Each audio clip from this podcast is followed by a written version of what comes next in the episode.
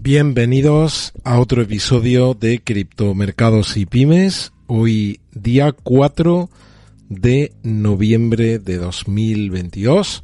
Son las 11 de la noche en horario de Madrid. Bienvenidos a todos los que os empecéis a incorporar a este directo. Son las 3 de la tarde en Los Ángeles, las 6 de la tarde en Miami, las 5 en Chicago, las 6 también en Nueva York, las 4 de la tarde en San José, las 5 en Lima, las 4 de la tarde Ciudad de México, las 7 de la tarde en Buenos Aires, en San Salvador las 4 de la tarde, Washington DC, las 18 horas, Bogotá las 5 de la tarde. Pues bienvenidos a todos, vamos a empezar con un directo en el que vamos a repasar qué es lo que han hecho los mercados en el día de hoy, vamos a analizar algunas noticias interesantes, como siempre gráficos de Bitcoin y nos vamos a plantear si podemos estar iniciando justo ahora un cambio de tendencia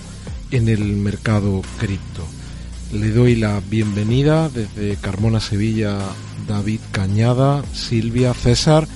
Bienvenidos y a todos los que estáis por aquí, súper interesante el episodio de esta tarde noche.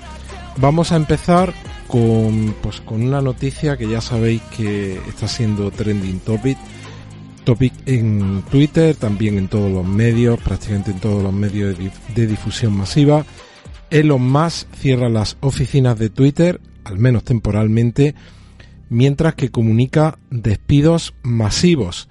Eh, se está hablando que aproximadamente el 50% de la plantilla de Twitter va a ser despedida.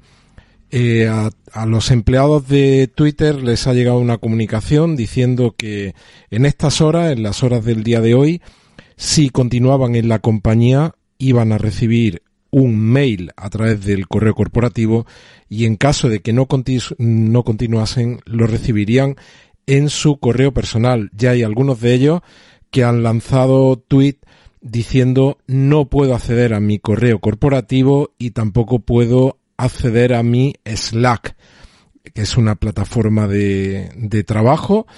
Así que esto es como está el tema ahora mismo en, en la plataforma Twitter. Hemos estado hablando en días de atrás de noticias relativas a Twitter y seguro que continuaremos hablando de Twitter también en los próximos días. Esto no va a parar aquí. Hay un, ya hay puesta en marcha y para terminar con el tema Twitter, una demanda colectiva porque, según parece ser la ley laboral de California, estos despidos se, se deberían de haber comunicado con una antelación de al menos 60 días, algo que en este caso no se ha cumplido.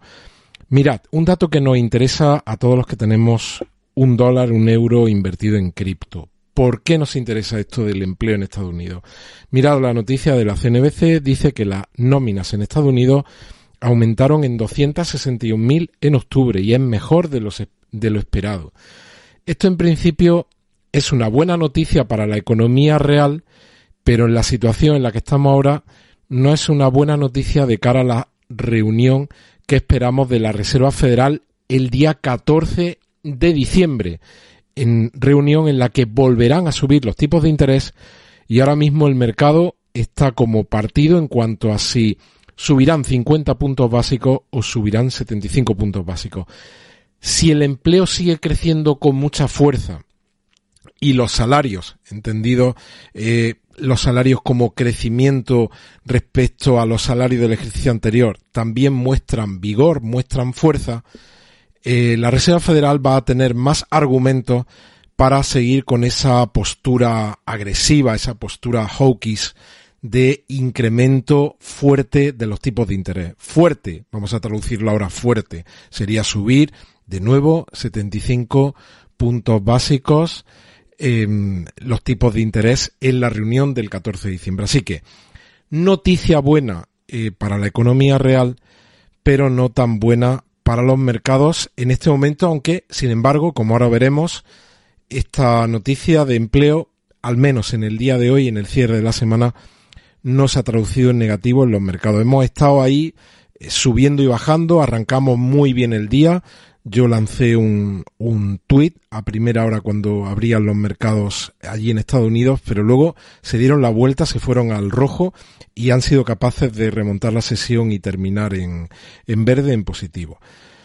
Mira, noticias de adopción importantísimas, porque estamos hablando de uno de los mayores bancos de inversión del mundo. Lanza una plataforma que es como una plataforma para explicar todo lo que tiene que ver con las cripto. Dice que está lanzando un servicio para explicar, categorizar y dar transparencia al mercado de las al mercado de las criptomonedas para inversores institucionales. Así que todas estas iniciativas que pueden pasar desapercibidas en medio de un contexto en el que tenemos una guerra abierta en Europa, los mercados eh, pasándolo muy mal. Hablábamos del Banco de Inglaterra, cómo subían los tipos de interés. Y el Banco de Inglaterra dice que quizás Reino Unido está, va a atravesar la peor recesión de su época moderna o etapa moderna. Así que en ese contexto tan complicado, pues este tipo de noticias pueden pasar desapercibidas, pero son noticias muy importantes porque están allanando el camino de todo lo que está por venir.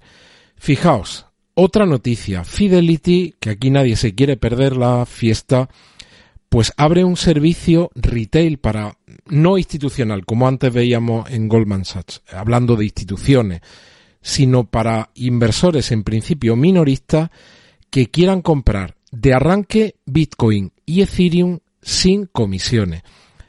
¿A quiénes pretenden hacer la competencia Fidelity? Pues a los exchange tradicionales con los que venimos trabajando desde hace años. Kraken, Bitfinex, Poloniex, Binance, Coinbase. Pues estos también llegan aquí y dice, ojo, que yo estoy aquí y quien quiera comprar conmigo Bitcoin y Ether puede hacerlo. ¿Te está gustando este episodio? Hazte fan desde el botón apoyar del podcast de Nivos.